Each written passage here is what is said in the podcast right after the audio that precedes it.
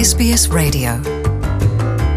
É a Luciana e ouvintes da SBS, Jean-Jacques Savin é o nome dele.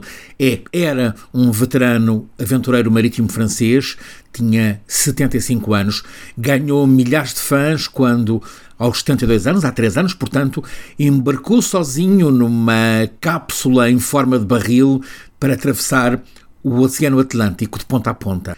Agora, neste último 1 de janeiro, iniciou uma nova viagem em que o objetivo era quebrar o recorde do mundo de travessia do Atlântico a remo. Ele seguia numa pequena embarcação com 8 metros de comprimento e apenas 1,7 de largura. A viagem teve início no sul de Portugal, em Sagres, e tinha como destino final as Antilhas francesas. Se possível, apontou ele, a Martinique, onde terminara a travessia anterior. Ao 21 dia de navegação, na noite de quinta para sexta-feira da semana passada, Jean-Jacques ativou os dois sinalizadores de socorro a bordo daquele, daquela embarcação. O alerta foi recebido pela Marinha Portuguesa ao começo da madrugada dessa, dessa sexta-feira. De imediato, a Marinha lançou alerta a toda a navegação, solicitou o empenho de meios da Força Aérea Portuguesa, eh, envolveu a corveta António Enes, da Armada Portuguesa, que estava a navegar ao largo do Porto Santo, arquipélago da Madeira. Após dois dias de buscas intensas no mar vasto entre a Madeira e os Açores, a embarcação, uma pequeníssima embarcação, foi finalmente avistada, voltada ao contrário, com o casco para a superfície, vazio, em mar de muita tempestade. Mergulhadores da Marinha Portuguesa iniciaram de imediato a exploração da zona em busca de sinais do marinheiro francês, agora sinais do corpo. Todos estes dias depois já não há esperança de que possa ser encontrado com vida.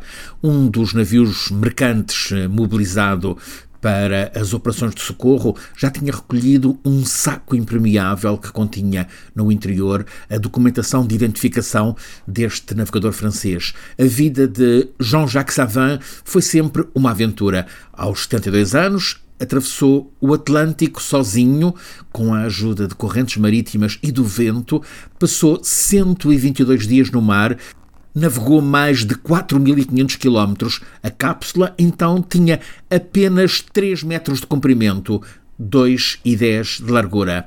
A alimentação de Savin passava por alimentos liofilizados, peixes que conseguia pescar ou alimentos oferecidos por navios com os quais se ia cruzando.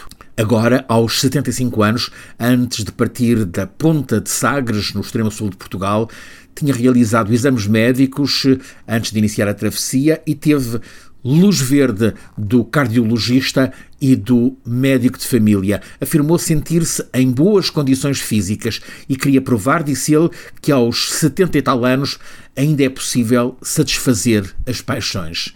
Tinha-o feito em 2019 com êxito, mas este ano os ventos e as correntes não estavam a favor. Foi rapidamente desviado da rota, acrescentando 900 quilómetros ao percurso inicial.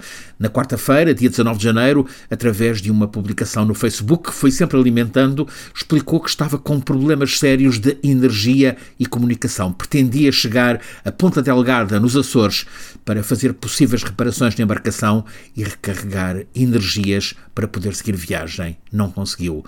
A aventura deste francês está a ser evocada por milhares de pessoas nas redes sociais. Francisco Sena Santos, a SBS, em Portugal. Want to hear more stories like this? Listen on Apple Podcasts, Google Podcasts, Spotify, or wherever you get your podcasts from.